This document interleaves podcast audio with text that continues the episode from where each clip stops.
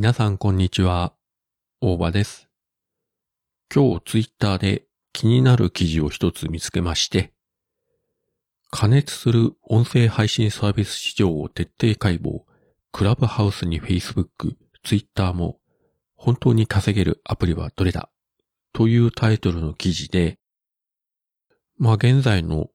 ポッドキャストを含めた音声配信サービスの状況、そして、えー、有料化ですね。これについていろいろ書いてありまして、で、特にほほーと思ったのが、アメリカでも収益化できているポッドキャスターは全体の3%程度と言われている。個人での収益化は可能だが簡単ではないと。日本と比較してはるかにポッドキャストが普及しているアメリカですらこんな感じということは、なかなかの難しい、ハードルが高い問題も多いと思うんですけれども、ただまあ今後の世の流れとしては間違いなく音声配信サービスの有料化という方向に進んでいくんじゃないかなと思います。もちろん全てが有料になるわけじゃなくて、基本的にはやはり無料であって、一部の番組、一部のエピソードが、えー有料化になって、そしてそれに価値を見出す、えーリスナーの方が購入して聞く、みたいな感じになるんじゃないでしょうか。実際日本でこれで収益が上げられるというのは本当にあの、リスナー数が多い大手の番組例えば、特勤マシとか、古典ラジオとか、農家の種とか、そういったあたりだと思うんですよね。まあもちろん他にもありますけれども。で、片やうちのような、えー弱小マイナー番組であれば、仮にそういった形で有料化をしたとしても、どうでしょう？1ヶ月に収益が2円とか3円とか、そんな感じになるような気がしますね。いや、それでも、2円でも3円でも入ってくればまだいいんですけれども、1ヶ月0円とか、いう時があると、かなり、えー心が折れてしまって、もうやめたと。ポッドキャストなんかやめてやると、ちゃぶ台をひっくり返してしまうかもしれません。